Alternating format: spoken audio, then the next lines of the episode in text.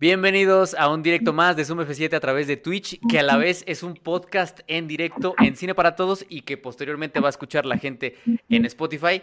Y pues nada, hoy estamos muy honrados porque eh, tenemos una compañía muy especial, alguien que yo creo que no necesita presentación porque básicamente ha hecho de todo, actuación, dirección, eh, ha participado en series, películas de todo tipo, hasta películas con celulares, por ahí Oso Polar mi querido Humberto Busto. Humberto, ¿cómo estás? Muchas, muchas gracias, de verdad. Yo creo, sí creo que es uno de los puntos más altos que hemos tenido como a partir de que iniciamos este proyecto de Zoom F7. La gente está muy emocionada, ya los estoy viendo. Eh, muchas gracias por, por estar acá, por aceptar la invitación. No, güey, qué chingón. La verdad es que, o sea, soy fan. Soy fan, me gusta mucho la lucidez con la que hacen las cosas y que todos arman un equipo muy interesante de puntos de vista que se complementan y, y pues tengo muchas ganas de ver a ver qué desmadrito se arma con este tema, que a todos nos trae vueltos, locos. Sí, ya. Gracias. Que, mira, la neta, traemos, traemos aquí al, ídolo de las masas, al menos en Twitch, y el primero que pone el desmadre, hablando de desmadre, mi querido Vic. Vic, ¿cómo estás? Ya te están, ya te están celebrando en Twitch, ya están diciendo que el favorito aquí está. ¿Cómo andas, Vic? Eh, aquí ando muy bien, aquí, este, pues, poniéndome en modo serio, ya no quiero echar tanto despapalle en, porque si no. No. no, acá ya no voy a poner a media industria. Sí, no, no, no. compórtate, Víctor, compórtate. Y también está Mao eh, y Miguel. Mao, ¿cómo andas? Muy bien, amigos. un saludo a Humberto. Un gusto tenerte aquí con nosotros en, en este espacio de donde pues, este tema ya lo hemos discutido de alguna manera eh, así brevemente antes, pero pues también a, partir del ensayo que hiciste, que ahí lo compartimos en la pestaña de comunidad, pues surgen nuevas inquietudes, nuevas formas y además, eh, eh, debo decirlo, me sorprendió también la forma en la que lo, lo construiste, vaya, visualmente y todo cómo enlaces el discurso. Eso es un gusto tenerte aquí y pues estoy muy emocionado de, de platicar de este tema con ustedes, amigos. Qué chido. Y también va a estar la voz de la razón, eh, mi querido Miguel, que es el que va a calmar los caballos, porque creo que tú eres como el más, como el menos radical con lo que, lo que respecta al futuro del cine, Miguel. ¿Cómo andas, amigo? ¿Qué tal, qué tal, amigos? Muy bien. Eh, también me siento muy honrado de compartir espacio con Humberto. Eh, y también quiero felicitarlo por su videoensayo de la mirada en tiempos de COVID. Sinceramente, gran trabajo. y pues, no sé si voy a ser la voz de la razón, pero hay mucho, pues creo que sí hay mucho que decir. y pues si se tienen que soltar los caballos, que se suelten. Que, que mira, ya están poniendo en el chat, hay una inquietud, ya sé que no está Fanny, eh, ya sé que no está Denise y ya sé que no está la jefa, eh, ni Diana. Diana, de hecho, está, me está ayudando a monitorear, eh, pero no están porque dijeron, eh, creemos que no estamos listas como para hablar sobre todos los temas que propone el ensayo y que, y que surgen a partir de ahí, entonces ellas decidieron eh, no participar, pero están en el chat. Eh, dos cositas muy rápido. La primera es que efectivamente la discusión surge a partir del ensayo La mirada en tiempos COVID que hizo Humberto y que lo pueden encontrar en Vimeo, lo vamos a poner en, en la descripción de los respectivos plataformas, tanto en Twitch como en YouTube. Y la segunda, sí, vamos a dejar una, una sección hacia el final eh, para que ustedes puedan meter preguntas para hacérselas a Humberto con respecto a diferentes temas, los que ustedes quieran. Eh, lo pueden hacer por medio de superchats en el caso de YouTube o bits en el caso de Twitch. Eh, y habiendo dicho esto, que ya vi que ya entró el primer superchat, pero vamos a leer hasta el final.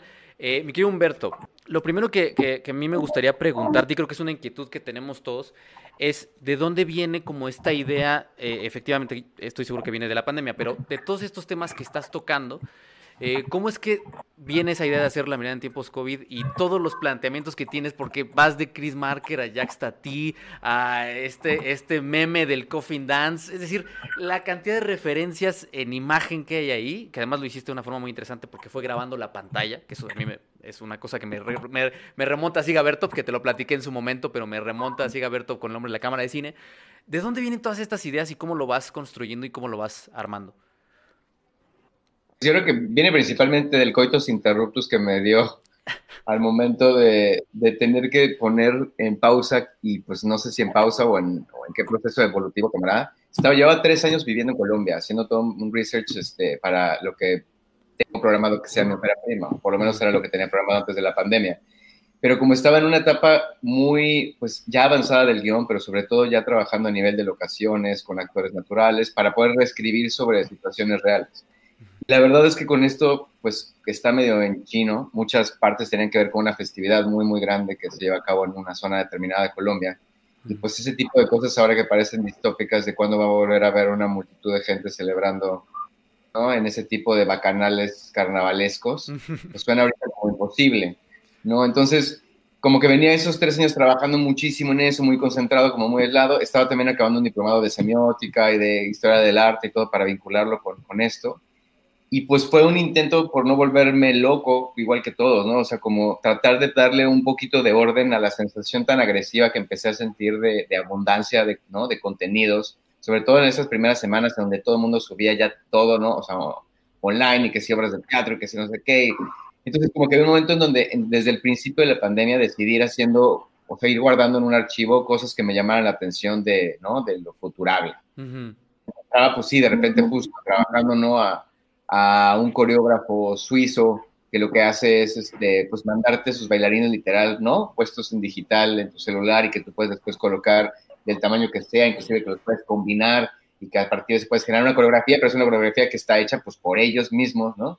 este, y cosas así que pues no, me llamaban la atención, sobre todo porque creo que además empezó a haber esta, este como rompimiento también entre los, mucho, más, mucho más fuerte entre las distintas áreas creativas, ¿no? O sea, porque veía como la banda de teatro haciendo estas cuestiones, ¿no? De teatro en vivo y entonces eso ya se vincula con lo cinematográfico, pero tampoco es cine y lo cinematográfico también empieza a tener otro sesgo, ¿no? Como, como también de, de distribución, de repente era, no sé, ver el, epidauro, ¿no? Griego reabierto en la pandemia, este, sí todos con tapabocas, pero viendo la primera tragedia que existió en la historia real, o sea, la primera, primera tragedia que se puso en escena, otra vez puesta, pero, pero a través por primera vez de una transmisión en vivo.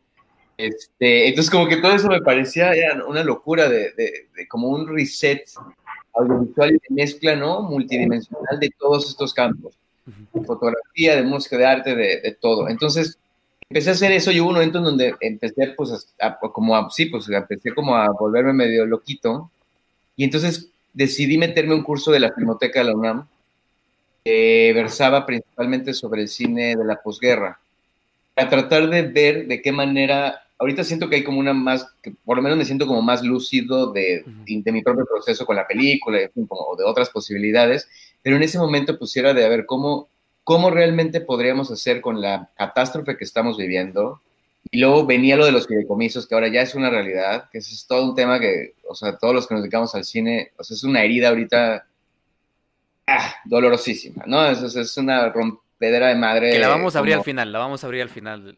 Entonces, como que de repente, tener esta sensación literal de guerra, o sea, de estar como en un estado que ver, ¿de qué manera uno, vamos a sobrevivir audiovisualmente, los que nos dedicamos a esto, ¿no? Y, tratar de encontrar, quise tratar de encontrar elementos de, este, de, ese, de esa época del cine, que a partir del, ¿no? del neorrealismo, etcétera, como que pues se fue canalizando hacia las vanguardias y, en fin, detonó también un mundo imaginario y poderosísimo que es, ¿no? De las etapas, creo que históricas, cinematográficas que todo el mundo más nos fascinan, y ver, ¿no? Volver a leerlos a ellos, volver a ver películas, este, revisitar o ver unas que no había visto, y a partir de la filmoteca, como que tuvimos ese taller que, que pues, sí servía para no la cabeza, por lo menos nos dejaban un chingo de ver y un chingo de leer, y aunque el cerebro no funciona igual, pues era el carril ahí sobre el cual, al final pues tenías que hacer un, trabajo que pues podía, prácticamente algo pues sencillo de, bueno, me clavo en Almodóvar o me clavo en eso, como para terminar lo que, ¿no? Como el taller. Pero yo más bien pues lo que, lo que le dije fue, me encantaría como más bien vincular todo esto y hacerse un ensayo y, este, y la verdad sí fue un proceso también un poquito largo de pues, una cantidad de material y luego escribir el ensayo y luego ¿no? montar imágenes y eso pues fue una reescritura también del ensayo. Entonces, como que cuando acabó todo, literal acabé en el oftalmólogo porque tuve una inflamación de vitrio. te entiendo, te entiendo. yo viendo como, ¿no? O sea, yo decía, no, estoy promocionando la mirada en tiempos COVID y yo así en el oftalmólogo y con una cosa rarísima en el ojo que que no podía como ver, de repente empecé a ver doble. Leí en un libro este, de relación psicodinámica de las enfermedades que el vitrio pues, es lo que protege el ojo. Sí. Y era el que, ¿no? Que era, o sea, a nivel psicólogo, bueno, sí, a nivel psicodinámico, pues tenía que ver con, con como estar recibiendo un impacto visual y literal, pues tener la posibilidad de que el cuerpo haga un punching back de, ¿no? Para tratar de decir, aguanten, sí, sí, sí. no, aguanten todo lo que está pasando. Entonces creo que todo el proceso en general estuvo vinculado con eso, con, lo personal y con tratar de por lo menos compartir, porque te sientes tan aislado, tan solo, digo, ahorita ya un poco menos en otro sentido, que creo que también generar el diálogo, o sea, me parece importante. Siento que, siento que el, cine que tiene un carácter trascendental o, ontológico, que, que devela cosas, siento que está en peligro siento que, que, que, va a ser una batalla como muy, muy grande por todas las circunstancias, muchas de las cuales hablaremos aquí.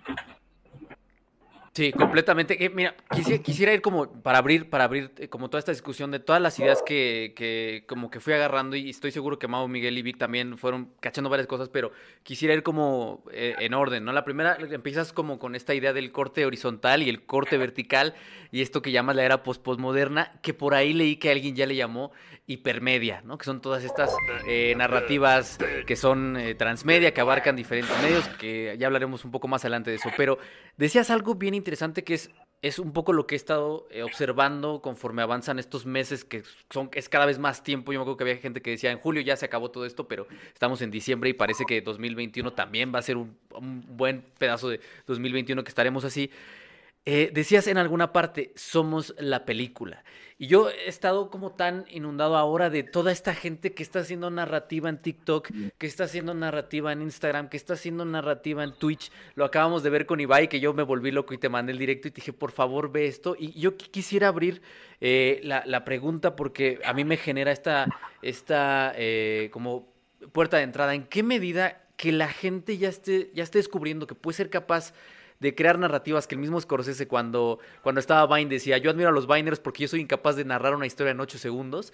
Eh, yo les quiero preguntar, ¿en qué medida estas narrativas que está generando la propia gente, este Somos la película, ya está afectando a los cineastas, que son, digamos, quienes dominan el oficio, o cómo afecta la creación eh, cinematográfica el que ya las narrativas sean tan apresuradas, a lo mejor por TikTok, o que tengan que ser en vivo, como lo que hizo Ibai con Netflix en Twitch. Es decir, todas estas cuestiones, ¿en qué, ¿de qué forma ustedes creen que, podría eh, contribuir, afectar, modificar eh, la narrativa cinematográfica como la veníamos conociendo hasta, no sé, principios del siglo XXI?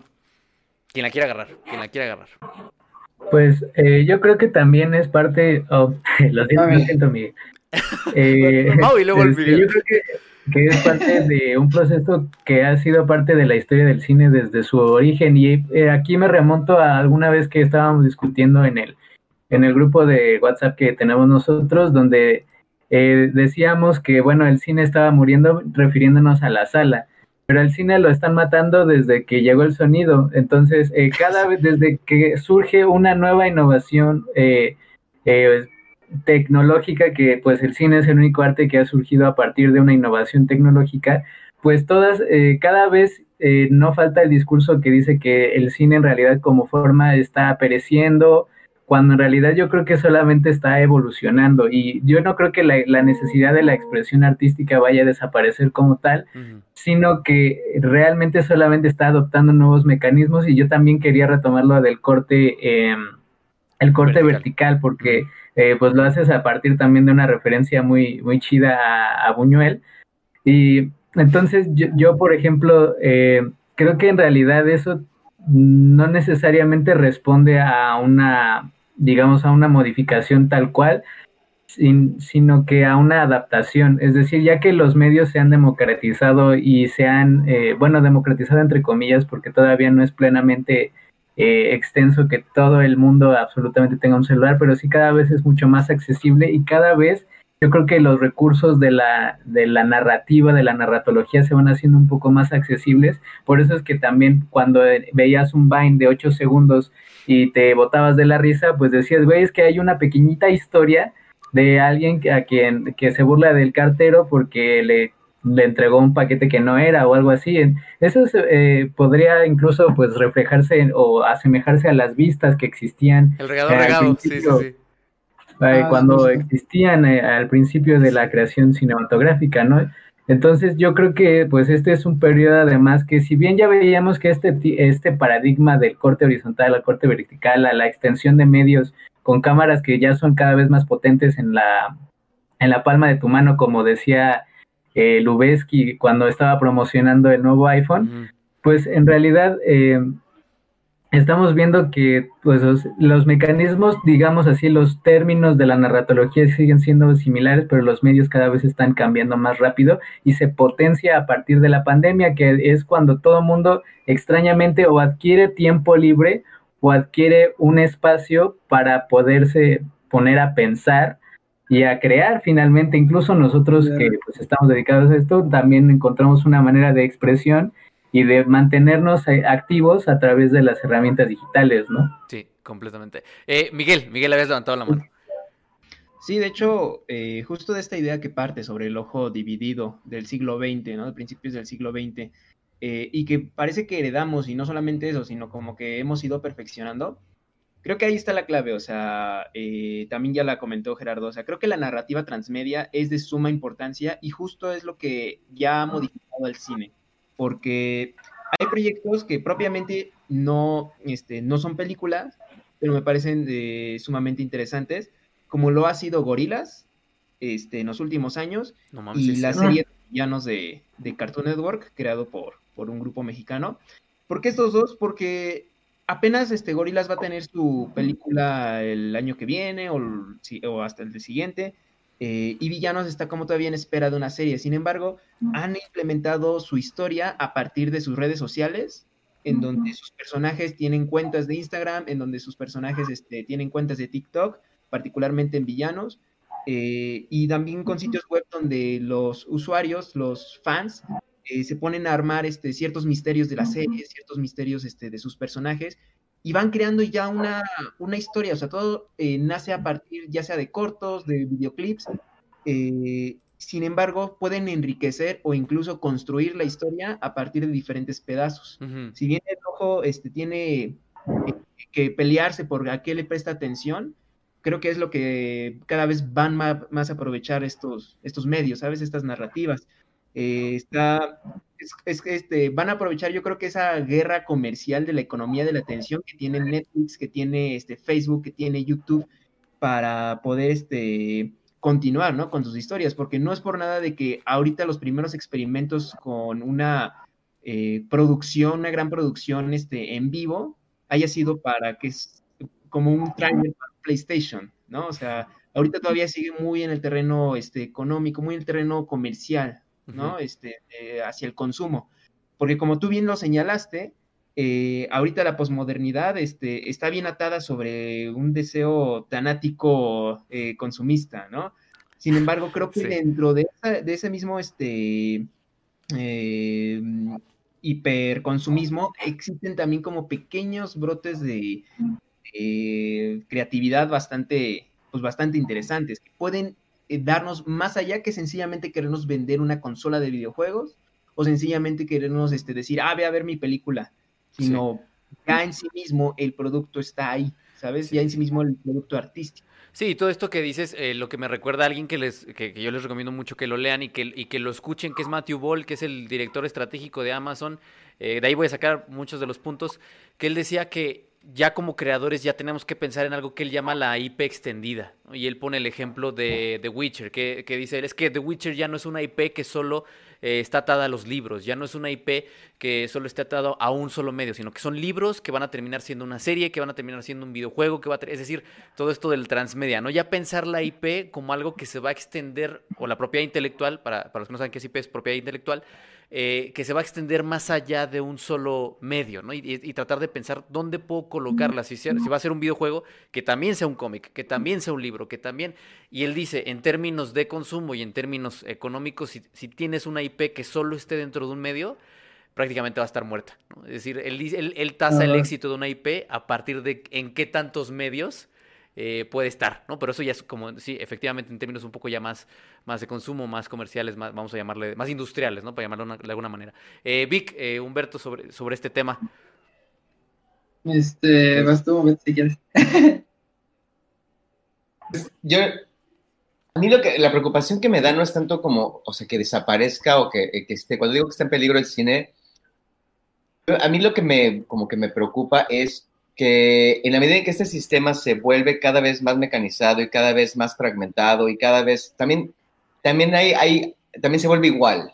Me explico, es decir, cuando tú, no, si uno se pone, o sea, a ver realmente TikToks uno tras otro, tras otro, tras otro, es lo mismo. O sea, pareciera que más bien todo, o sea, la originalidad ya no está de verdad en, ¿sabes? En como en la esencia de cada persona, sino en que todos nos parezcamos y acabemos haciendo las mismas cosas.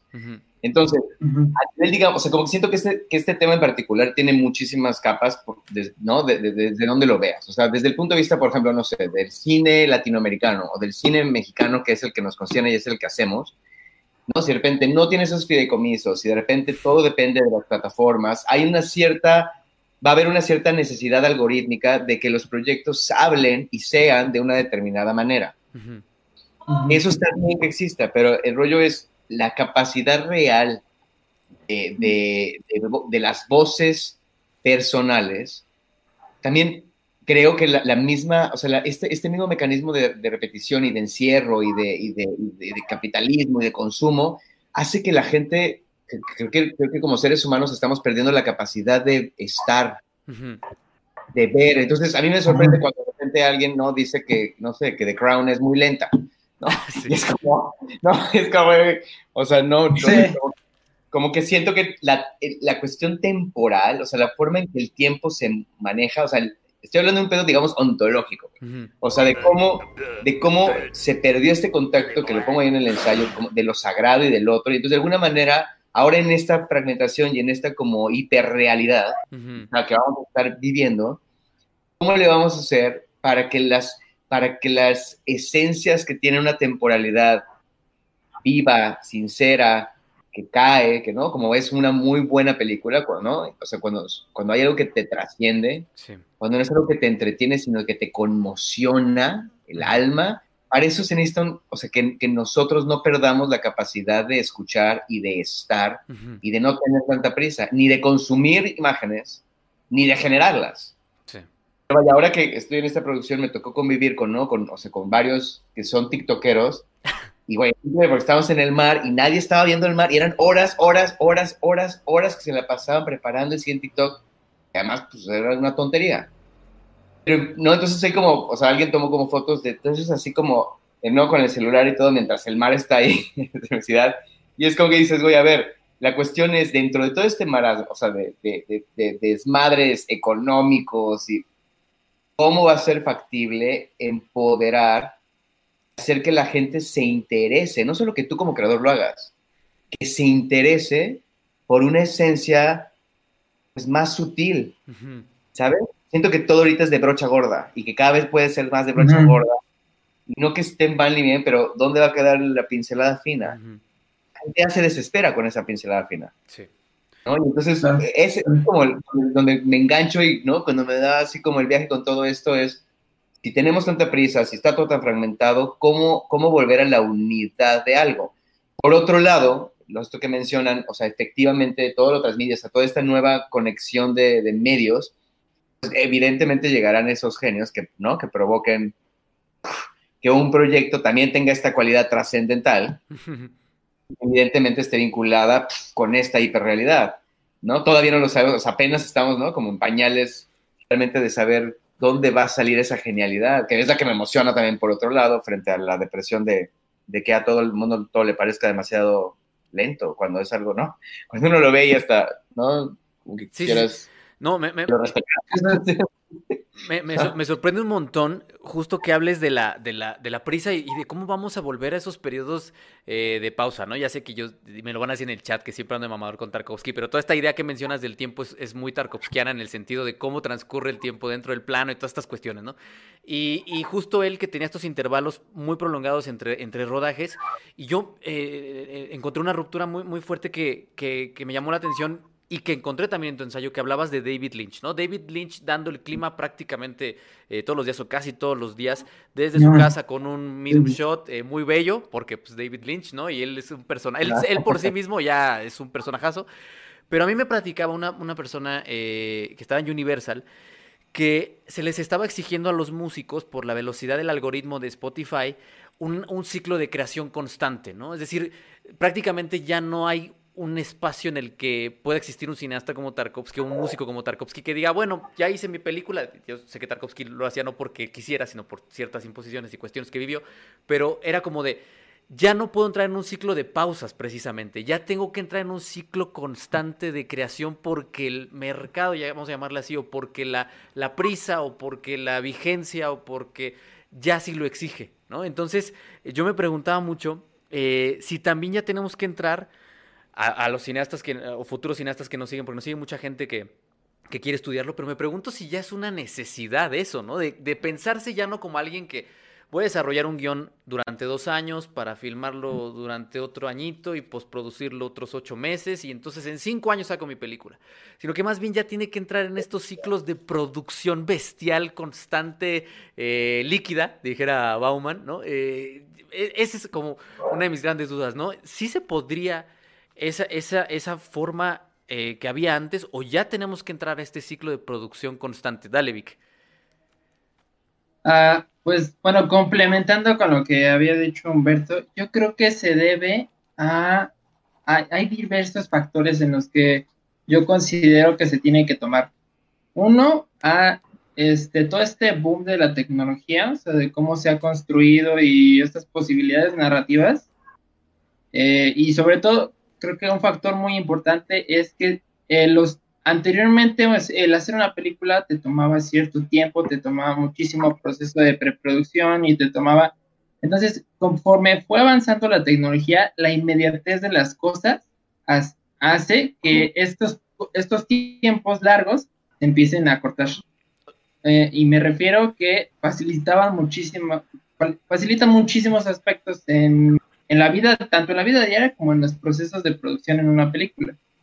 es decir, antes para este, revelar una película, pues requería todo un proceso químico y todo eso, y ahora ya es inmediato, ya lo tienes en una tarjeta SD y ya tienes película. Anteriormente para editar necesitabas de una máquina, para hacer los cortes, y tú observabas, y ahora ya todo lo puedes hacer en la computadora, o sea, ya todo lo, lo realiza una computadora. Entonces, todos estos procesos que acortan los tiempos, pues genera que la gente se acostumbre a este, a este tipo de, de inmediatez. Y creo que eso también influye, influye muchísimo en el ritmo en el que se ha estado desarrollando las cosas. O sea, eh, a mí siempre, cada vez que hablan sobre esta cuestión del tiempo y sobre cómo sentir las cosas en cuestión de montaje, siempre me remonto a temas Shoemaker, que es este, la editora ah. de Martin Scorsese, y que ella, ella menciona que eh, a Martin Scorsese le gusta esperar al menos unos segundos más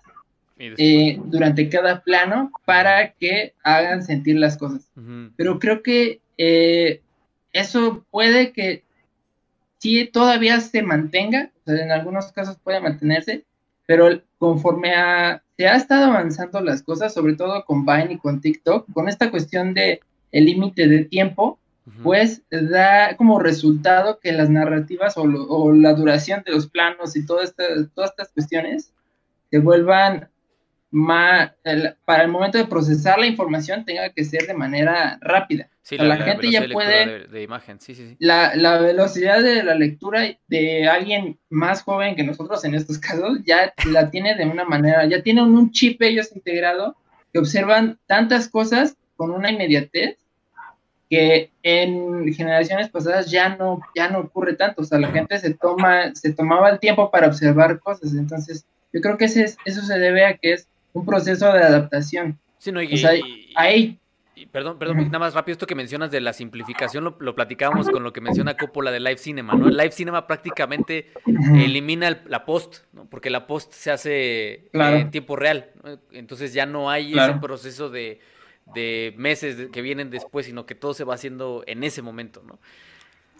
Exacto, entonces, este, esta misma, y bueno, en el caso, supongamos que ya hay casos, películas en los que ya han hecho este ejercicio de hacerlo por videollamadas, que lo mencionaste tú en el ensayo. Este, el hecho de que ya tengas tantas pantallas divididas también habla de que se tiene que enfocar en un solo aspecto. O sea, tienes tantas pantallas que el ojo se puede enfocar durante cierto tiempo a esa pantalla. Entonces ya te habla de que la mirada ya no se enfoca, sino se divide. Y se empieza, se empieza a, generar todo, todo, este tipo de narrativas que este, más que enfocarse en, los sentimientos, se enfocan más en la atención. ¿Y qué te hacen sentir eso? En no, en no perder la atención, ¿no? Eh, Ajá, exacto. En no perder la atención. En no perder la atención. Pero no hace, justamente, ¿no? No hace eso que el cine empiece a ser, que se empiecen a hacer más producciones precisamente por esa velocidad, desechables, eh, que por ahí vi un ensayo que decía alguien, es que vi, tal película, ya ni me acuerdo de qué trataba, ¿no? Eh, porque... dale, dale, dale, Humberto, dale, dale. No, que, pero, pero eso, eso, eso es ahorita, digo, viendo como estos diversos puntos de vista que convergen, pues, pensaba, ok, bueno, ¿cuál entonces podría ser como una posible misión de un cineasta? Pues, a lo mejor el hecho de, el hecho de bajo esta premisa del tiempo fragmentado y de la velocidad, ¿cómo generas algo que provoque retentiva? O sea, ¿cómo generas algo que se impacte? ¿Sabes? O sea, que, que, trascienda, que trascienda, que no se olvide que pues por algo también en cine, digo, obviamente cuando hablamos de cine también y ustedes en sus pláticas siempre pues, o sea, son muy claros en cuanto a los diversos tipos también de cinematografías que hay, y creo que es como muy claro los objetivos de cada una. Pero hablando del cine desde el punto de vista así autoral, digamos, de compartir el mundo, de compartir un punto de vista, de generar un diálogo, de, ¿no? de generar, pues sí, justo una apertura hacia otros, hacia otros este, niveles, hacia otros mundos pues creo que el rollo es en medio de esta furia de imágenes, de, o sea, ¿qué es lo que va a hacer que no solo captes la atención, sino que, ¿no? Sino que logres entrar en el alma del, de un espectador, para que justo en medio de todo esto no se pierda. Claro. ¿No? O sea, ahí puede estar como el reto, ¿quién va a hacer esa película o ese proyecto transmedia que igual vaya a la velocidad de la luz, pero puta, que, ¿no? O sea, que pues que te... Que aún así genere ese... que al momento de morir te acuerdes, como te vas a acordar de, ¿no? De, tus películas favoritas, güey. Claro, sí. Que, que no sea Ibai, porque la gente se enoja mucho si es Ibai. Eh, Mau, eh, sí, no, no puede ser Ibai porque la gente se enoja. Pero, eh, Miguel, Mau, sobre este tema. Sí, yo, este, eh, bueno, yo también lo había pensado y me acordé, por ejemplo, de los tratos que arman ya los, las figuras reconocidas de, de la industria, por así decirlo, y me acordé del caso de Fincher, que apenas Fincher firmó un contrato de exclusividad con Netflix de cuatro años. E imagino que en esos cuatro años le van a pedir al menos una película al año. ¿No?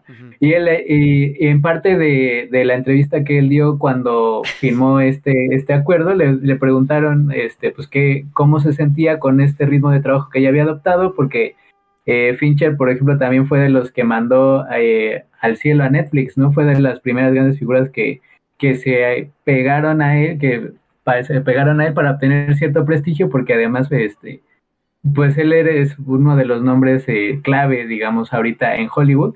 Y él dice que en 40 años lleva 10 películas y que para él es un sentimiento muy extraño. O sea, de 40 años de estar dedicando a esto, digo, no solo de director, sino desde que su papá también escribía los guiones y demás.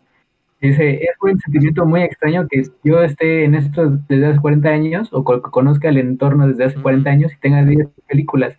Y en este caso ya le van a pedir al menos una película al año, como le pedían a Adam Sandler, que le pedían una, este, digo, con sus respectivas este, dimensiones, pero ese tipo de ritmo, también yo creo, bueno, es eh, la película, probablemente la de Adam Sandler, eh, se tiene una hechura muy diferente a la de Fincher, pero ese tipo de cosas también yo creo que sí van a afectar e, evidentemente al proceso creativo, porque eh, este tipo de pausas tan prolongadas, desde hace cinco años que Fincher no hacía una película o no estrenaba, ya no, este, digo, ya no se van a permitir. Eh, digo, incluso en el sistema de estudios ya en Estados Unidos, pues ya no se permite.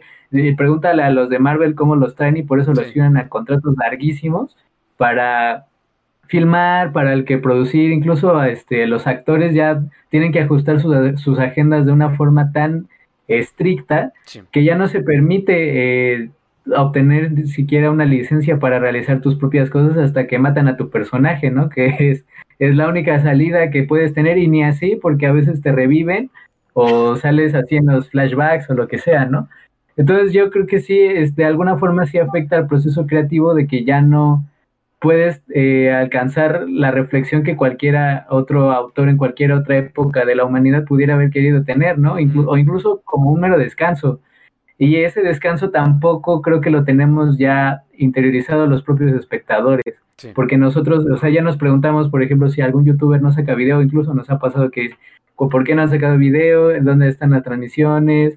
Este, toda esa eh, es una economía también, así como dijo Miguel, una economía de la atención, también es una economía... de la retención, ¿no? Claro, de la... Es decir, eh, por eso todo el mundo decía que el irlandés era demasiado larga, ¿no? Porque duraba este, poco más de tres horas, cuando, bueno, pues hay documentales de la Segunda Guerra Mundial que duran más de cuatro. Y, y, eso, pues, eso antes ya no se, eh, no se decía y también quisiera entrar, por ejemplo, en el tema de la plataforma digital como la única manera de consumir ahora el cine. Ahora ya se está extendiendo y es algo que hemos dicho muchas veces que ahora ya la gente, y ya digo antes de la pandemia, ya no te preguntaba si la película estaba en cartelera o estaba en el cine, sino que te preguntan si está en Netflix, ya como, viéndose como quizá la única manera o la forma absolutamente, la primaria al menos para estar consumiendo entretenimiento, porque ya ni siquiera se ve, creo yo, como estrictamente una forma de expresión, una forma de arte, sino una forma de ocio. Y eso ya es eh, pues parte del sistema y demás en cuestiones que pues no vamos a entrar aquí todavía. Sí, sí todavía está sobre saturación que la quiero dejar, la quiero dejar para el final porque creo que tiene que ver con el tema de, de toda esta cuestión de los fideicomisos y tal, al menos por lo que me han platicado muchos cineastas, eh, ahorita, ahorita andaré en eso, Mau, para guardarlo, pero aprovechando que, que, tenemos aquí Humberto, tenía yo, ya lo, ya lo discutimos nosotros en algún momento, eh, pero también lo mencionas Humberto en el, en el, ensayo, hay una parte donde dices, ya se pueden sustituir rostros con eh, relativa facilidad, lo que le llamaban hace dos, tres años el deep fake. Bueno, ya hay eh, apps, hay apps que hacen un trabajo bastante bien, eh, digo, no a nivel profesional, pero si una app puede hacer lo que ya estoy viendo, hoy vi un deepfake de Willem Dafoe como todas las princesas de los live action de, Disney, y es cagadísimo, es chistoso, pero las implicaciones que podría tener eso eh, son, son bestiales. En aquel momento que se discutía el deepfake era porque muchas actrices estaban terminando en películas porno. Entonces, en este caso, eh, dice este Matthew Ball, este director de estrategia de Amazon, que ya estamos llegando a un momento en el que él puede contratar a Robert Downey Jr. por un día para que le pongan puntitos en la cara, capturen toda su cara y sus gestos, lo, lo, cepillan y traen a otro actor que tenga un cuerpo parecido y entonces le montan la cara para que lo pongan en un juego y tú puedas platicar, janguear, este, jugar con Robert Downey Jr.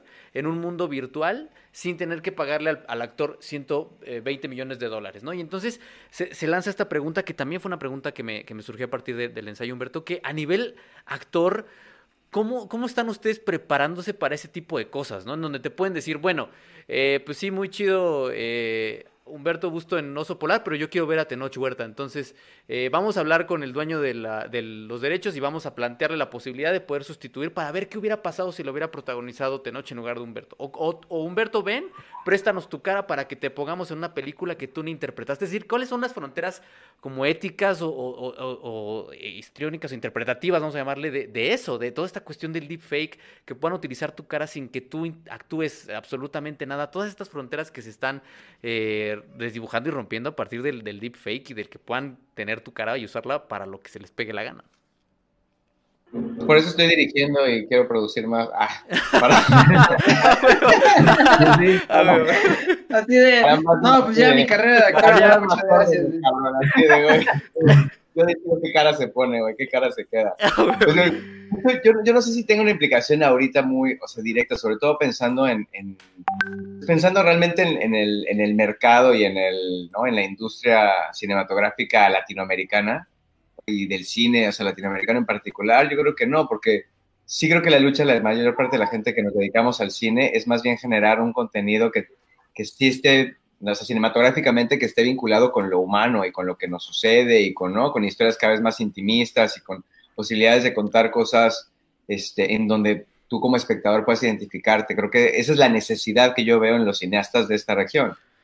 ¿no? En cuanto a, lo otro, pues creo que sí tiene que ver mucho más con el sistema de Hollywood. O sea, ahí sí, ahí sí todo ya se ha mecanizado tanto, ¿no? Que, que pues, sí, evidentemente es más factible, es más factible que existan esas posibilidades.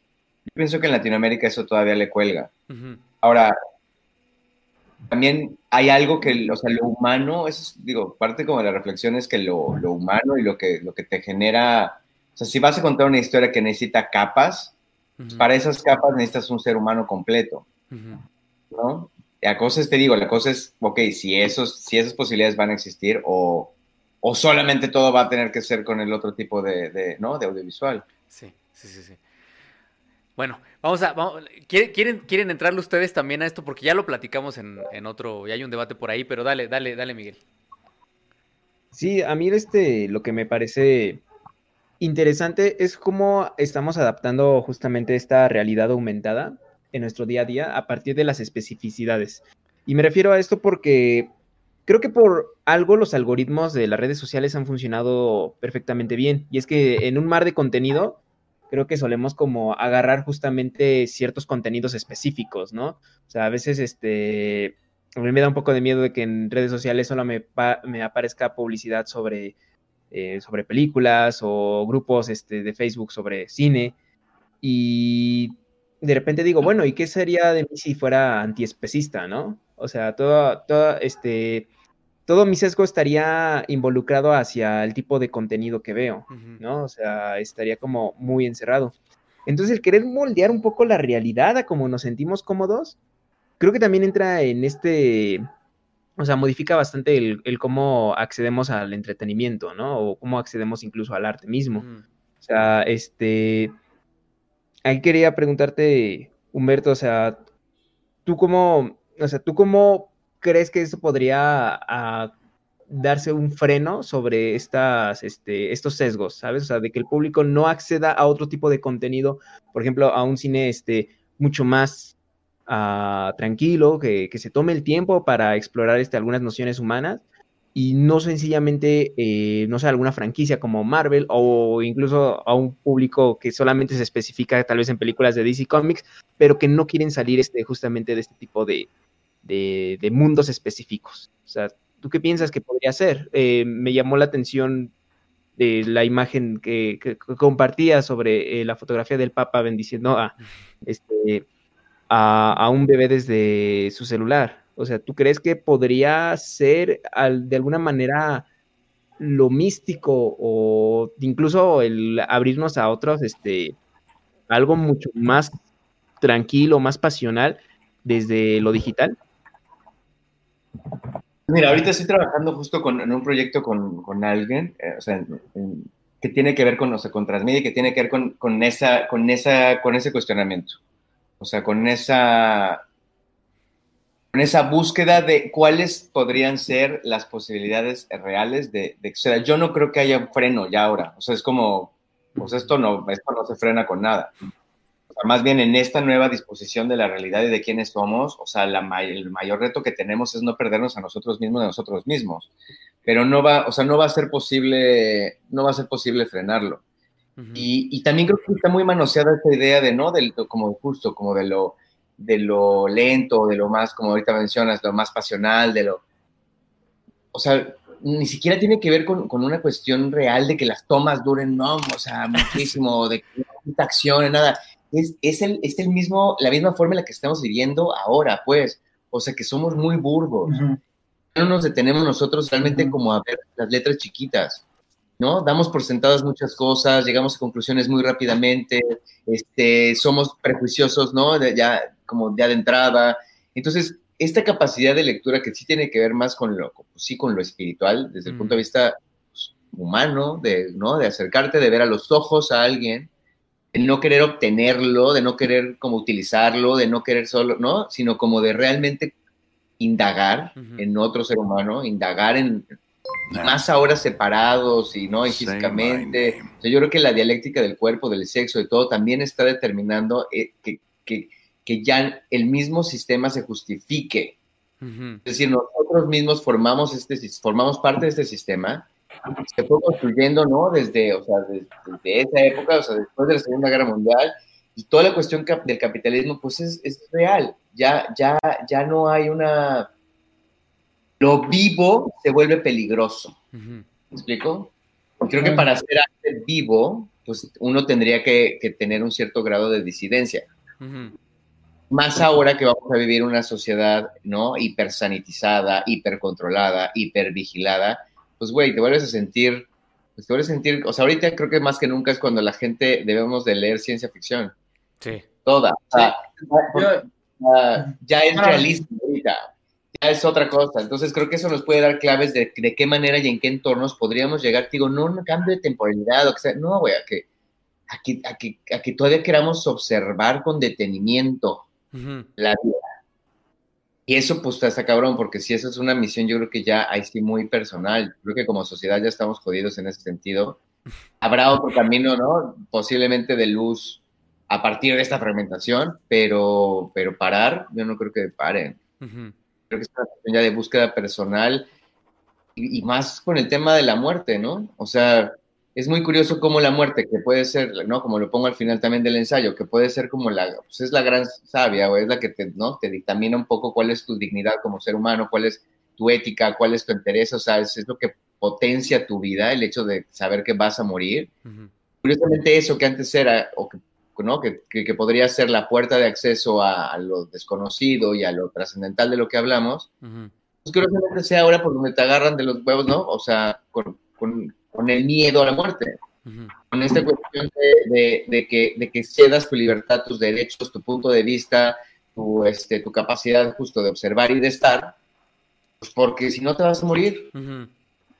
Necesitamos que estés controlado, limpio, separado, este, es muy cabrón, creo que eso, eso, eso, eso, o sea, como que no puede estar separado de lo audiovisual. O sea, va junto con pegado. Y la crisis como humanos, pues, pues va a ser la crisis de la imagen también. Sí, sí, sí, sí. Que justo... Eso es, eso ah, dale, dale, dale, Vic, dale, Vic. Yo, yo haría, sí, es pues, sí, creo que un aspecto que yo me quedo con tu video ensayo, Humberto, que fue este que tanto las narrativas como las experiencias ya se están volviendo cada vez más individuales.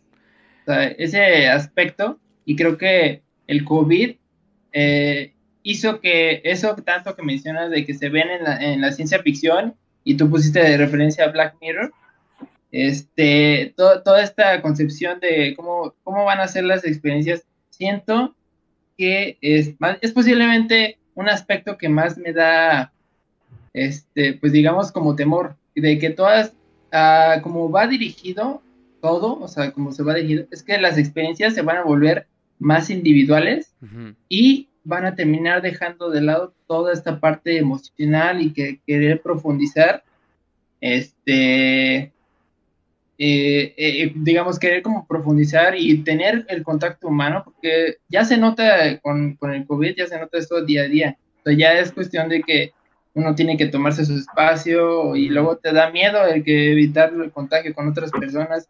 Entonces, todo esto lo está resaltando este, con el COVID. Y yo lo que, por ejemplo, que han sido casos en los que mencionan, hay series, ya no recuerdo cómo se llama esta serie, de, era como una antología de cortometrajes de Netflix, en Netflix, que, que, se hicieron durante el COVID. Y la ah. mayoría de las temáticas se enfocaban en esta búsqueda ajá, desde casa creo que se llama. Y, se enfocaban en esta búsqueda del contacto humano y, la, y el, el, aspecto de que sea todo solitario. Entonces, este, pues yo me, yo me quedo con, con, con esa reflexión de ya se fue Y ya no me es que aparte, Vic, te tardas como ocho horas en dar tu punto, cabrón. Ah, entonces, pues ya, ya sé, pero este yo, eso era lo que yo quería comentar. Demos recomendaciones, amigo. No, más bien, no, es que, es que justo, justo, justo lo que, lo que dice Vic es bien importante. Mira, todos nos estamos friseando, pero justo lo que dice Vic, ya se armó un, desorden aquí en la pantalla, pero es bien importante porque está el tema de la gamificación, güey. O sea, el tema de la gamificación también está, sí, sí, sí, sí, le llaman, le llaman los gringos gamificar, que ahorita vamos a ir, vamos a ir para allá. Eh, bueno, no sé qué onda con, con Humberto, se nos fue. Te cagamos. Fue el invitado, amigo. Sí, dijo, ah, no. Dijo, no, dijo el, dijo el Vic se lleva seis horas, el Vic. Sí, ese güey ya me aburrió. Seis horas tratando de explicar. A ver, ahí me ven a mí. Déjenme ver si puedo meter el Discord. No, no puedo meter el Discord. Déjenme regreso a la pantalla. Ahí está.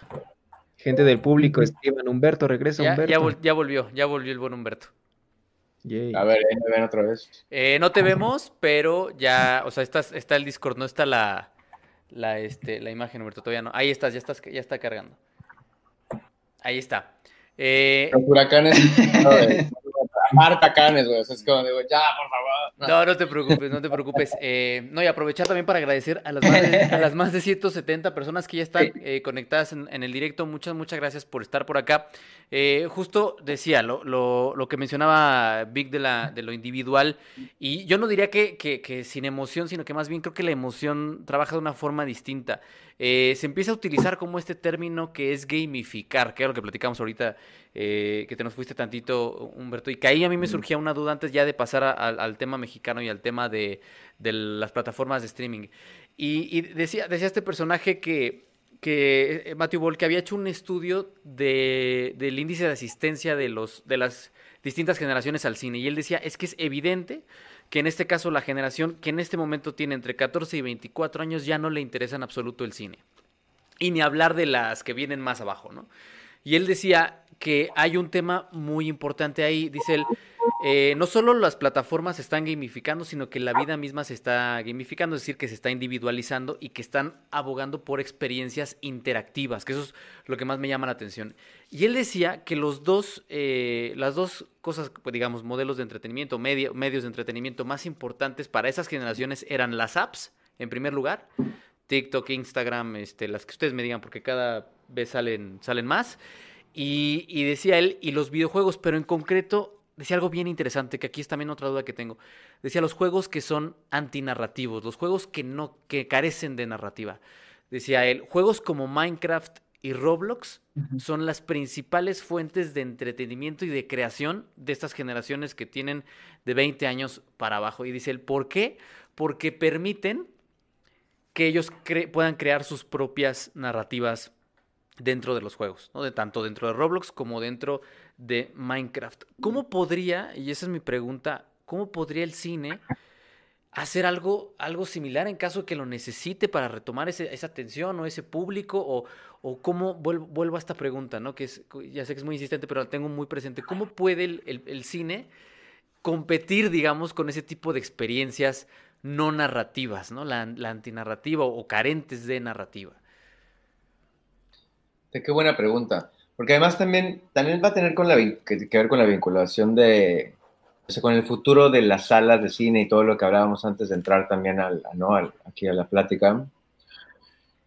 No sé, me imagino escenarios más, eh, y seguramente ya están como empezando todas estas investigaciones de realmente cómo puedes tener un cine pantalla grande en casa de manera digital. Me imagino, ¿no?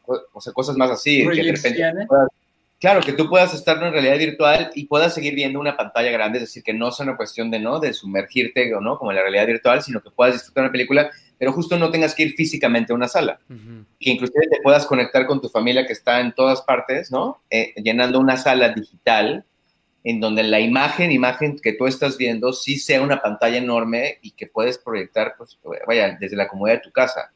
Y sí creo que si se abren posibilidades como esas, evidentemente, o sea, las producciones empezarán a experimentar con, pues, con muchísimas narrativas. Sí, Hacia, o sea, porque entonces lo que ahí creo que lo que va a preponderar es la, justo, o sea, pues sí, no lo, no lo narrativo quizás, sino lo, o sea, lo experiencial, o sea, como la experiencia, o lo que, lo que, ¿no? Lo, interactivo, ¿no? Lo que te potencie como esa, ¿no? Ese, esa cantidad de estímulo este, sobrecargado en lugar de contar una historia. A lo mejor hasta contar historias, ¿no? Digo, contar historias nunca va a terminar porque forma parte de la naturaleza humana hasta alrededor de la hoguera y, o sea, ¿no? Es como, digo, alrededor de como, sí, justo del fuego.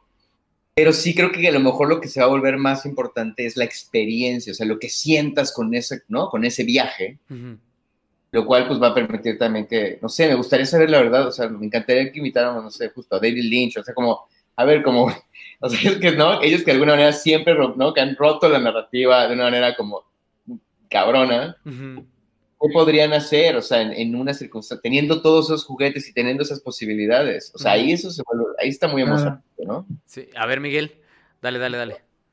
A mí fíjate que lo primero que se me vino a la cabeza es el videoarte.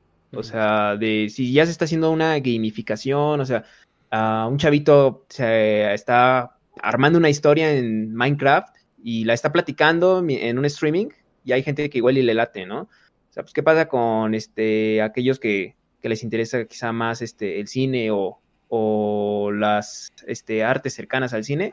Creo que se ha visto justamente en la pandemia a varios este, haciendo videoartes en su propia casa, explorando su cuerpo, explorando su espacio, ¿no? De hecho, hasta por ahí mencionaste en el videoensayo a un, a un bailarín. Eh, y creo que tiene mucho sentido esto porque a final de cuentas son con los medios que cuentan, o sea, no dicen, no, es que necesito este, una iluminación de tal para que me vea genial, no, o sea, dicen, no, es que mi casa es así, mi equipo es este, eh, y pues voy a experimentar con estos cortes, ¿no? O sea, ah, desde el videoarte, ah, específicamente en la danza, hasta yo creo que incluso aquellos que hacen sus propios video, videopoemas, ¿sabes? O sea, este porque lo están compartiendo, si bien no en, o sea, con la intención, o muchas veces no tienen esa intención de que los vea el gran público, sí lo están compartiendo con sus amigos, ¿no? O sea, lo comparten luego en su Facebook y a veces hasta los ponen como que nada más de amigos y ya, este, por lo mismo, ¿no? O sea, están como explorando sus propias narrativas. Y me parece muy interesante porque es una exploración, o sea, uno, eh, no sé, el el espectador de ese, de ese videoarte no solamente está conociendo más de su, de, su amistad, este, porque, sino también puede explorar quizá su, su gusto por la fotografía en Instagram, ¿no? O sea, de nuevo está como esta narrativa este, de la multipantalla o de los o de la este, más media a través de sus redes sociales, ¿no? O sea, esa es, esa es creo que la parte donde tenemos como esa eh, forma de experimentar con la narrativa a partir, ahora sí que, pues de, personas que no profesionalmente se estén dedicando al cine, ¿no? Sí, completamente. Y justo... Ah, dale, dale, dale, Humberto, dale. Me, me, acordé ahorita de unos amigos que justo trabajaban en comunidades indígenas y hubo un momento hace unos años en donde les daban cámaras a los niños para que grabaran sus historias y las editaban.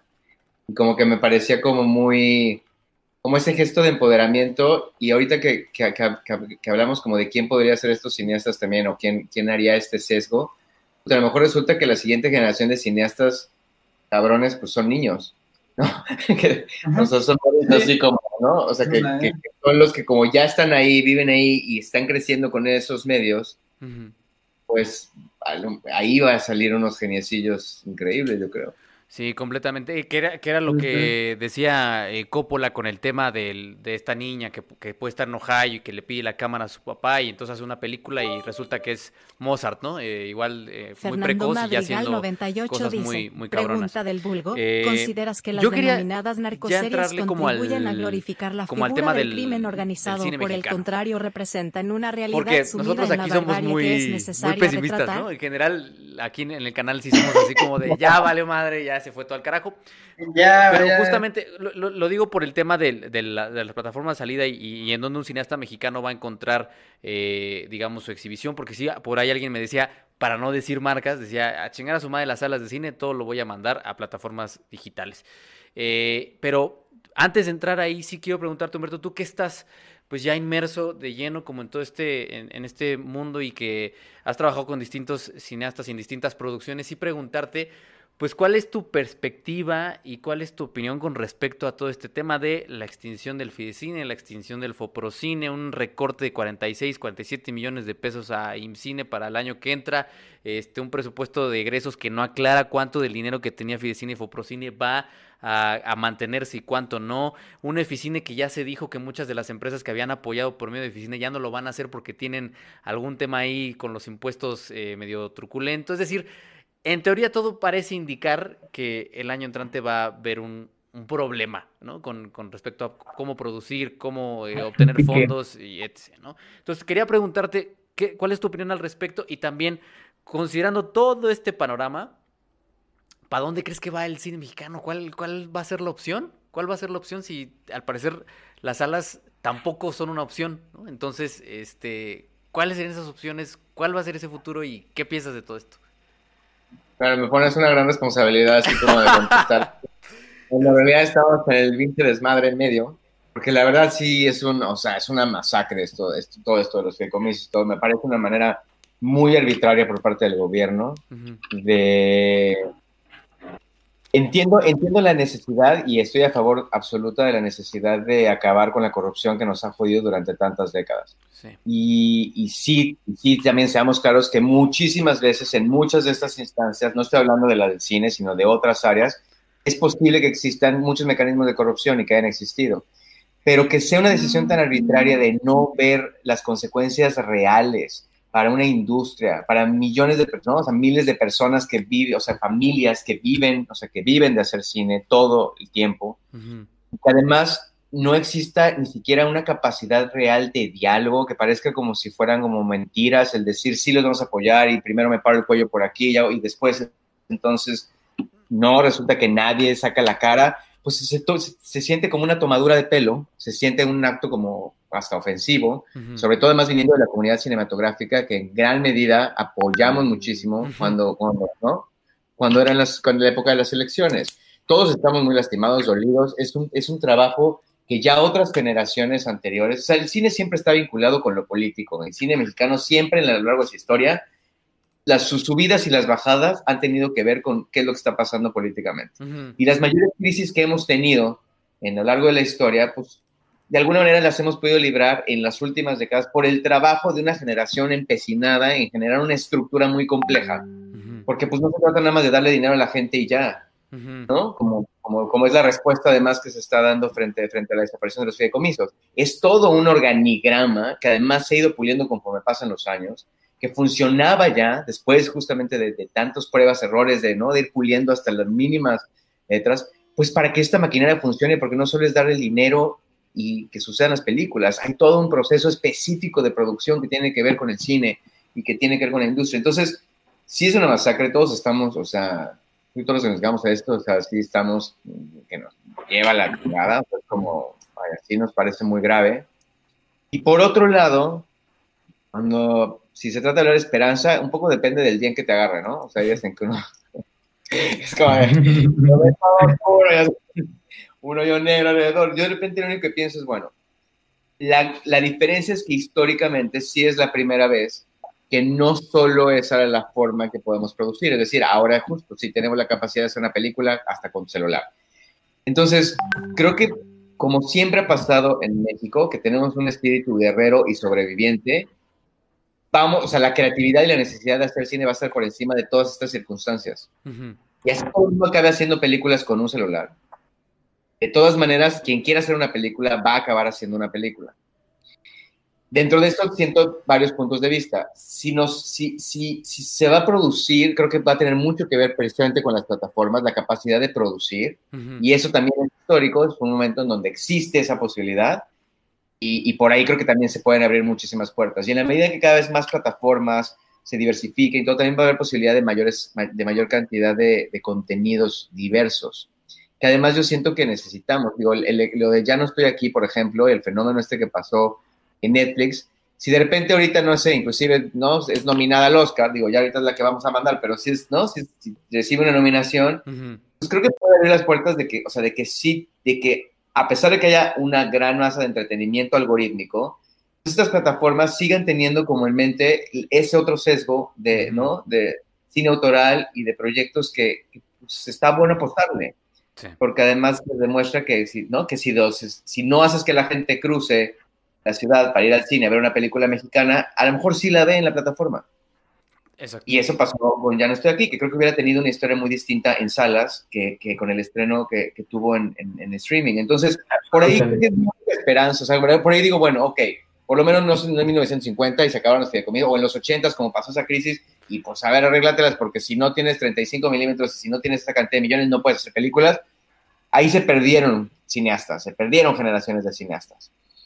Aquí puede existir esa posibilidad, pero también creo que puede ser una posibilidad de reinvención a costa del dolor, pero que, que también puede ponernos en la mira algo que, que pues a mí, a mí personalmente también me preocupa del cine mexicano, que en algún momento también dentro de este afán de industria, pues también hay muchas películas que acaban siendo iguales. Sí. ¿No? Y que acaban teniendo el mismo formato, los mismos colores, el mismo set, el mismo... No sé, es como, como que, como que también esta, las restricciones creo que nos hacen bien. Entonces, si las tomamos creo que desde ese lado es una buena oportunidad de saber realmente pues qué quieres contar, cómo lo quieres contar. Y, y, y, pues es, la única, o sea, es el único momento que siento como esperanza, que, que, que, todas estas plataformas realmente creo que pueden ser nuestro salvamento y pueden ser una gran posibilidad de hacerlo. Vuelvo al mismo tema, no sé, por ejemplo, ahorita estoy, por ejemplo, hablando entre esta ya vinculación entre el cine y las series, ¿no? O sea, lo de Niño, lo, eh, We Are Who We Are, que me tiene vuelto loco, ¿no? Que me parece una de las mejores series que existen ahorita, ¿no? En, en plataformas. Y, y, está hecha, pues no, o sea, que de una manera magistral y cinematográfica, ¿no? El capítulo cuarto ese de la orgía de los chavos, o sea, donde presenta a todos los personajes y sus conflictos a partir de la fiesta, vaya, eso es maravilloso, maravilloso, maravilloso, maravilloso.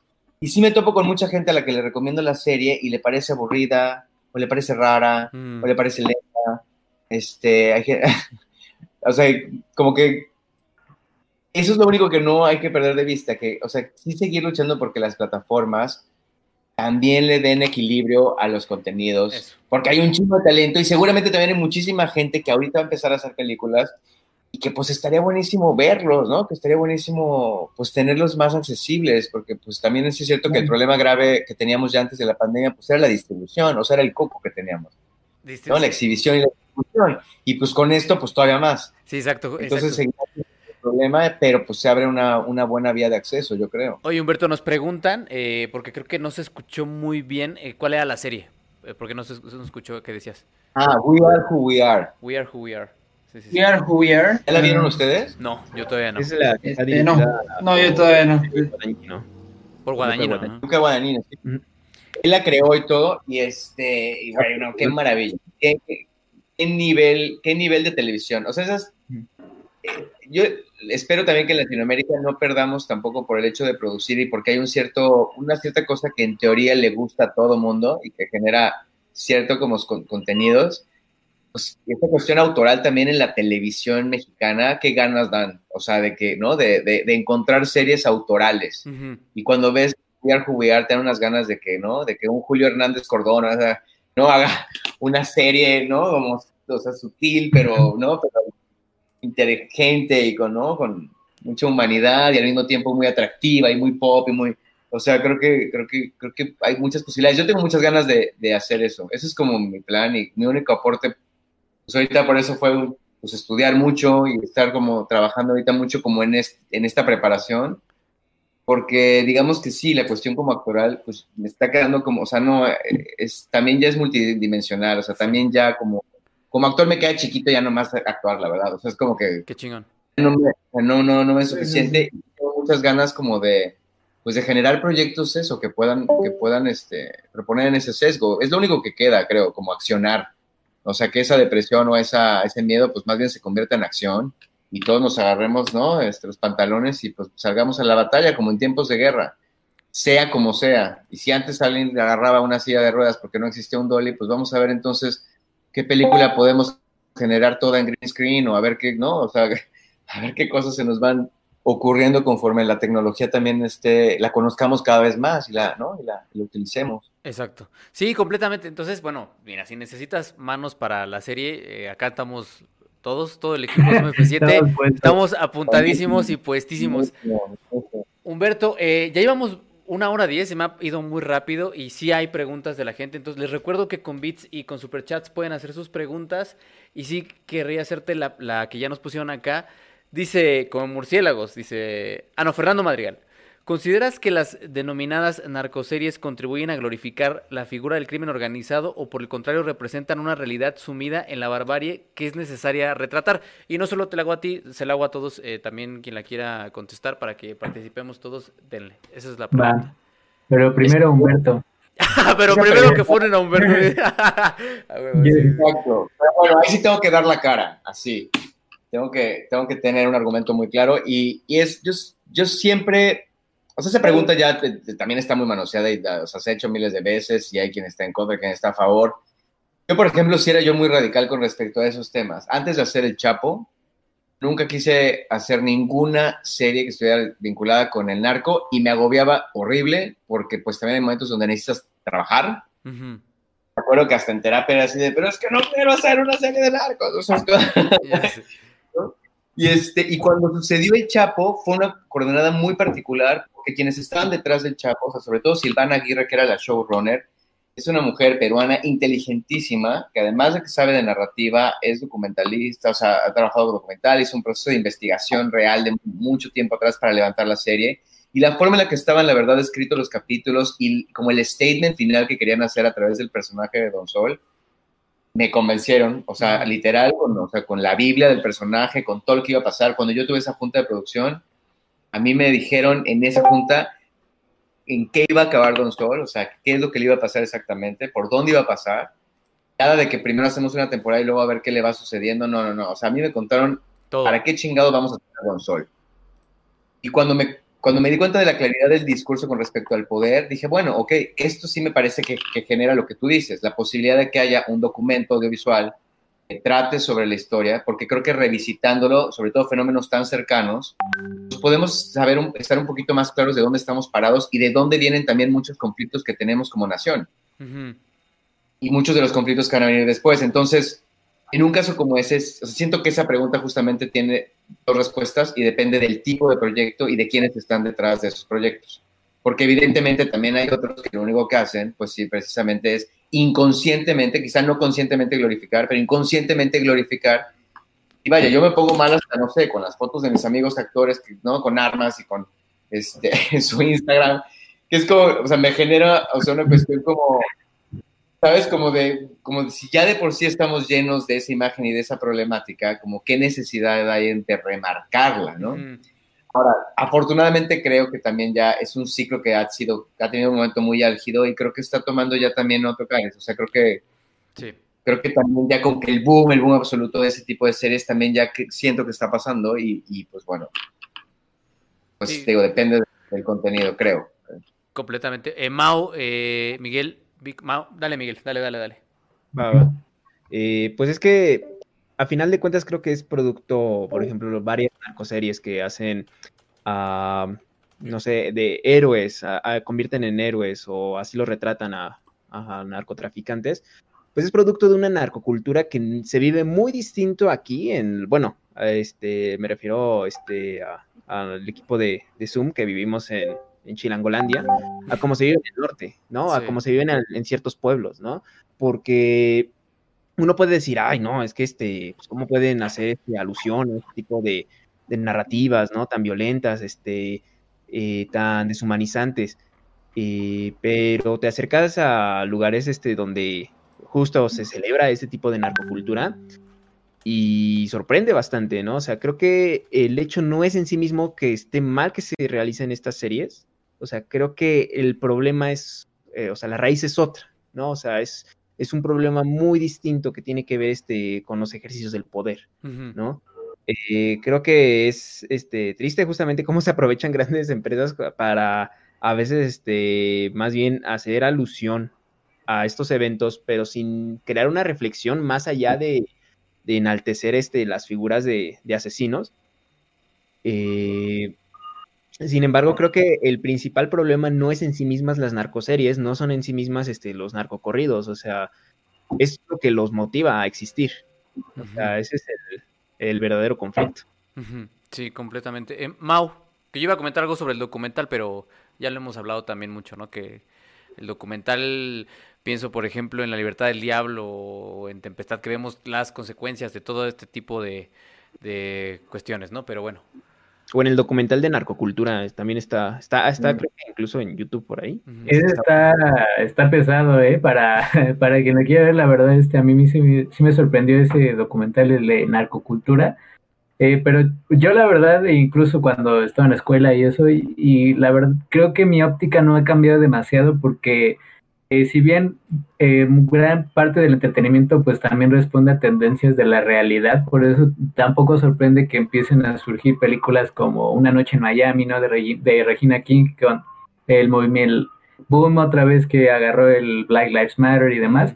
La realidad usualmente es la que está guiando a los productos de entretenimiento, entonces en México eh, tarde o temprano iba a suceder, ¿no? Me acuerdo del Señor de los Cielos, que fue como la primera que despuntó así, donde los matices no existen de ninguna manera, ¿no? O sea, creo que hay producciones donde lo intentan mucho mejor o este, y donde realmente se busca quizá eh, no dejar al narcotraficante como es en la realidad, que es el personaje triunfador, eh, pues lleno de dinero y de lujos y de impunidad, finalmente eso es lo que responde a la realidad y quizá en las producciones un poco más grandes donde quizá hay más ojo eh, crítico, por así decirlo, en el público, pues tal vez realizar ese tipo de matices es mucho más pertinente y mucho más necesario porque si no, pues sucederían otras cosas.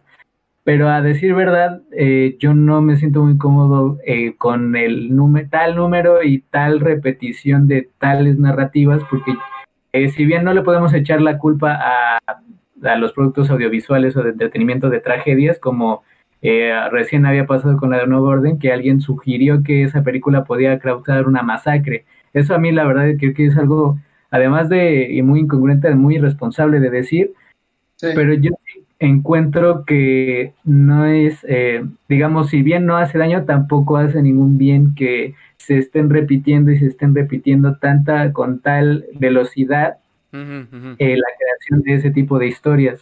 Es decir, eh, especialmente cuando en México, pues aunque diga el, diga la, Secretaría de, de la Defensa y demás que pues se han reducido los delitos dolosos, pues ¿dónde? O sea, cada vez más vemos que aparece más y más y más y más de ese tipo de cosas. Yo no creo que sea una relación directa porque no es como decir, como se decía en los 50, que los medios era la teoría de la aguja hipodérmica, ¿no? Que era una, eh, pues una relación de hegemonía total porque sabes que el espectador también tiene que poner de su parte. No, no creo que sea una, un llamado a la acción, por así decirlo, pero yo creo que ese tipo de influencias sí puede llegar a terminar en convertir eh, lo que ya eh, se puede generar por un campo de la realidad, por un factor de la realidad, que es el ¿no? de la violencia, el, el, fácil acceso a un arma o que pues haya pueblos en México que están totalmente capturados por el, por el narcotráfico, ¿no? Que ya operan como tal o hay eh, personas en el gobierno que se dedican a eso, como el famoso general que llegó ayer y se llegó y se fue a su casa, ¿no? Entonces, yo creo que ese tipo de cosas no favorecen, pero sería muy responsable decir, eh, pues yo la veo y ya me voy a hacer narco mañana, ¿no? O voy a querer hacerlo. No, hay una, hay una distancia, sí, sí, sí, hay una distancia. Yo, dejaría una frase que, que, la otra vez leí y que ahorita me viene, que dice que hay proyectos este, audiovisuales que reflejan la historia y hay proyectos audiovisuales que empujan la historia. Y lo digo por lo que está diciendo, como que no, o sea, sí siento que, si ese contenido también tiene intención, o sea, repetitiva, ¿no? De, de, consumo, pues es muy distinto que cuando, cuando por lo menos existe un punto de vista, o no, una, una, postura. Una, cuando ves justamente ¿no? el trabajo de Berardo, o sea, no, pues evidentemente tiene una postura frente a eso. Y, este, y eso es lo que muchas veces creo que falta en, en los medios televisivos. No hay postura. Entonces, pues solo es una repetición. Sí, completamente. Y se vuelve irresponsable hasta con la historia, en lugar de empujarla, ¿no? Y por otro lado también, o sea, a mí me consta como, por ejemplo, este, Silvana y el equipo de escritores, todo el tiempo tenían en mente cómo hacer que la gente no se volviera empática con el Chapo, con el personaje. Y en una plática que tuvimos era así de, güey, era imposible. ¿Por qué? Porque también la estructura narrativa pues funciona a partir de una imagen, de la imagen del héroe. Entonces, aunque, o sea, aunque, estés hablando de un arco, de todas maneras, el impulso dramático de la acción, pues está vinculado con que tú como espectador sientas empatía por el protagonista. O sea, es como, o sea, entonces era como un choque muy interesante siempre tratar, tratar de que no, o sea, de darle como esos moldes, matices, pero era inevitable que, pues, pues como espectador quieres seguir las aventuras, ¿no? O sea, de el punto. También es a nivel, digamos, a nivel dramático. Sí, completamente de acuerdo. Sí, sí, sí, digo, esa, la estructura como tal, y que también él como personaje, también en algunos sectores del país, pues también era muy querido, también, o sea, tampoco podemos, tampoco podemos negarlo. sí, eso es algo que, bueno, yo que vivo en un barrio que consume, que es como muy afina a que consuma este tipo de contenidos, este, creo que se debe mucho al ambiente en el que están desarrollados. O sea, aquí en el barrio es, es, muy común que ocurra este, que el narcotráfico esté muy vinculado, sobre todo en, en decisiones. O sea, hay casos en los que eh, ellos controlan eh, negocios y todo este rollo. Entonces, la gente ya está acostumbrada a verlos como una como un sinónimo de poder y de una manera en la que tú puedes llegar a tener éxito. O sea, eso, eso, para mí es, o sea, eh, digamos que lo, el narcotráfico lo terminan viendo como un trabajo más o como una oportunidad de salir de la pobreza. Entonces, es, eh, yo lo que observé es que ellos los terminan viendo, como lo mencionaste tú, el ver cómo es todo este, se construyen todas estas narrativas a través de este tipo de personajes, este, pues te, reflejan más como, no te reflejan tanto la cuestión moral o las consecuencias de cómo se vive ese negocio, sino que te muestran que es un trabajo más y que puede ser una oportunidad para salir de la pobreza. Entonces, este, para mí eso, eso es lo que yo observé en ese es la perspectiva que yo tengo. Que mira, acaban, acaba de entrar un superchat de José Poseros, pero no puso la pregunta, pero sí hay una pregunta específica para Humberto de Etsy que dice, ¿por qué la mejor serie de México es Los Héroes del Norte? Sí. no, bueno. Sí, está, muy cagado porque esa serie eh, le tengo un chingo de cariño y me provoca muchas, muchas cosas era una época de entrada en donde apenas estaban empezando el mundo de las series en México. Entonces, bueno, también como que tener como el contexto de, güey, o sea, o sea, fuimos de las primeras series que inclusive, pues justo, se hacían en locaciones reales y en el desierto de verdad, y que jalaron además a actores que hacíamos cine y que no éramos el prototipo de la televisión, lo cual me parece un gran logro en ese momento. O sea, yo recuerdo pláticas en donde, ¿no? O sea, en donde nos contaban, pues, que querían que el menonita fuera Sebastián Rulli y cosas así, o sea, para Gustavo Loza, claro, para Gustavo Loza sí fue un reto en ese momento. Ahorita parecería que no, porque sí ha cambiado. O sea, ese tipo de semillas, yo creo que ha generado también cambios en, ¿no? en, en, los, en los estereotipos también, aunque todavía faltó, bueno, evidentemente con todo lo que ya se ha hablado estos meses, en fin, no meteremos a ese tema. Pero, por ejemplo, esa, esa serie, lo que pasa es que pues, yo nunca había hecho televisión como nacional, o sea, televisión popular de Televisa, ¿no? En donde te ve todo el mundo y, donde además se volvió meta, pues como meta audiovisual, porque pues acabamos dando hasta conciertos en el Metropolitan y cosas así que pues...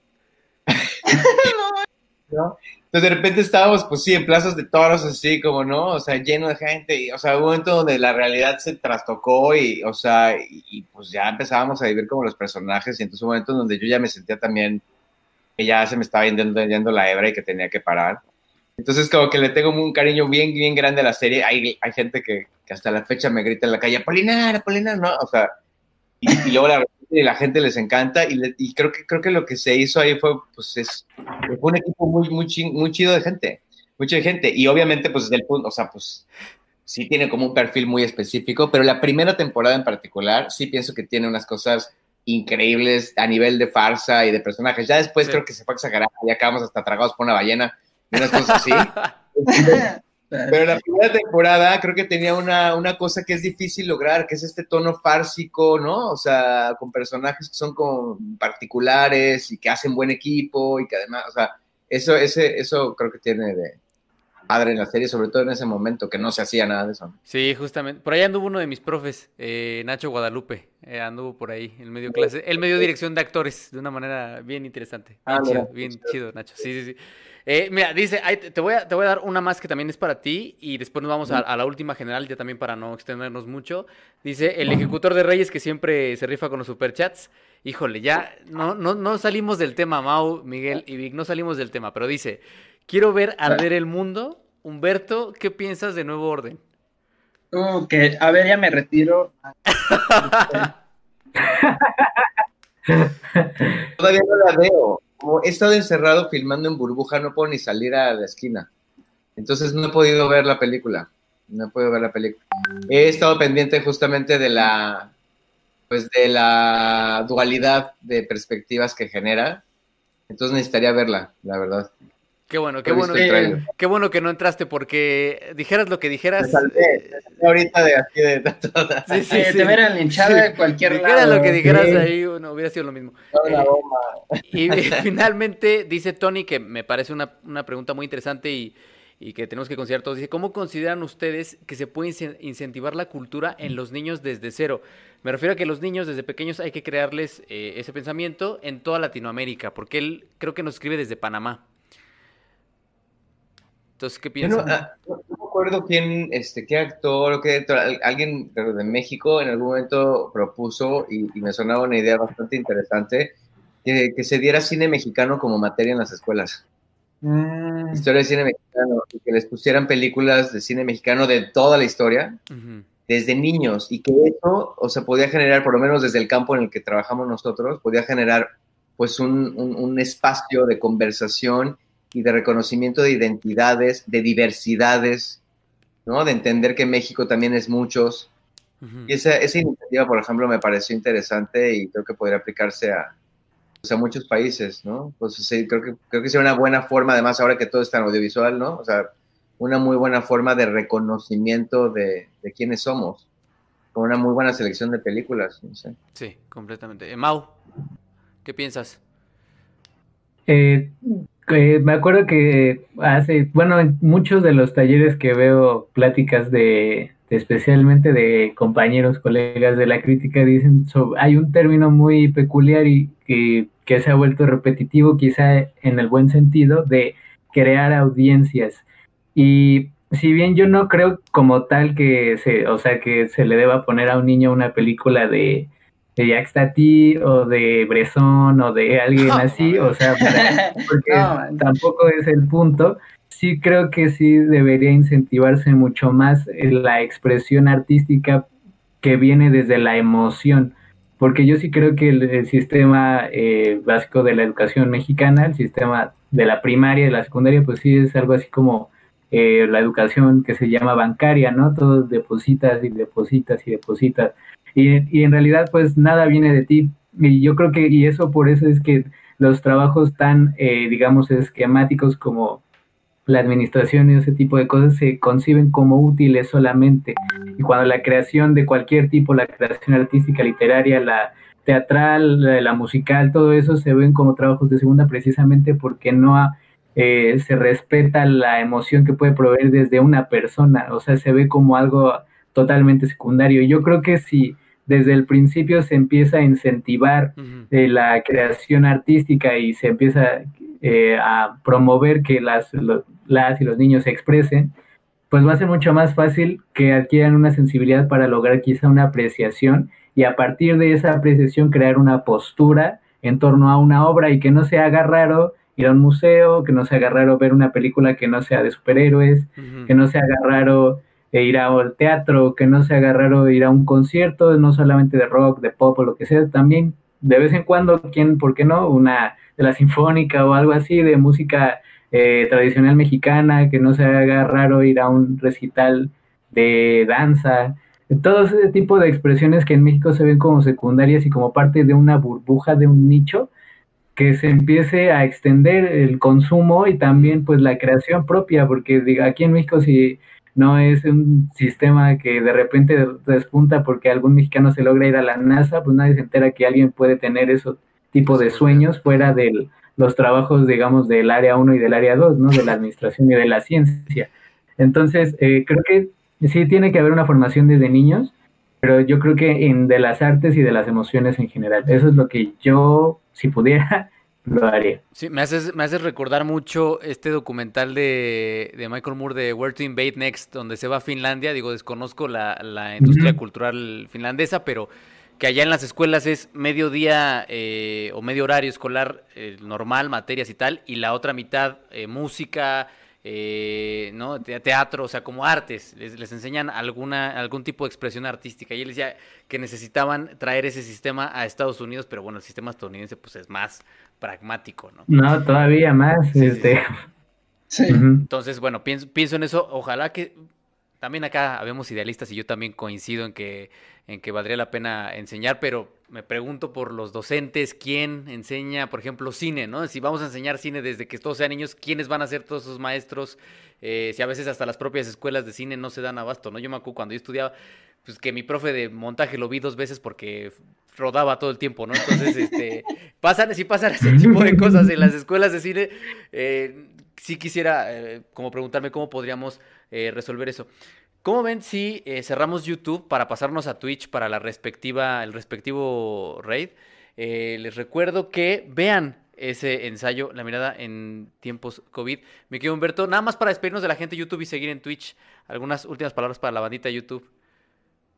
No, pues bueno, chingón estar en este espacio y, pues también ahí a través de justo de, de Vimeo pueden dejar sus comentarios sobre el ensayo, pueden compartir también.